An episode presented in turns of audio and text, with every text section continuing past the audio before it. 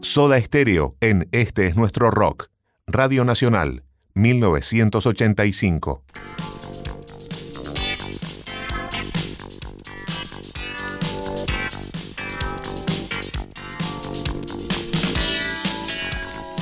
Este es nuestro rock. Hola. Esto es Soda Stereo.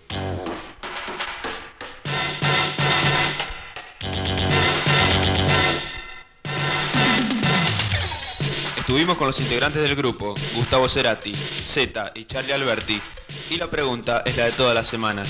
¿Qué es el rock? Eh, bueno, habla Gustavo Cerati. Bueno, yo diría que el rock en, primera instancia es un conglomerado ¿cierto? Que tienen cierta afinidad entre sí. Pero supongo que va mucho más allá de eso y que ya tiene una connotación social que lo hace más amplio. Rock hoy en día es prácticamente em, toda la música que escuchan los jóvenes en el mundo. Muy posiblemente en su mayoría sea así. Creo que el rock es eso.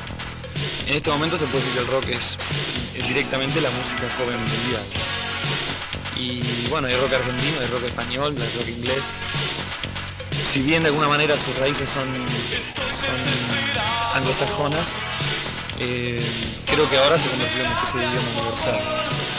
Así que se puede hablar de que nosotros tengamos una cierta identidad haciendo rock. ¿no? Muy mal que le pese a algunos, pero es así.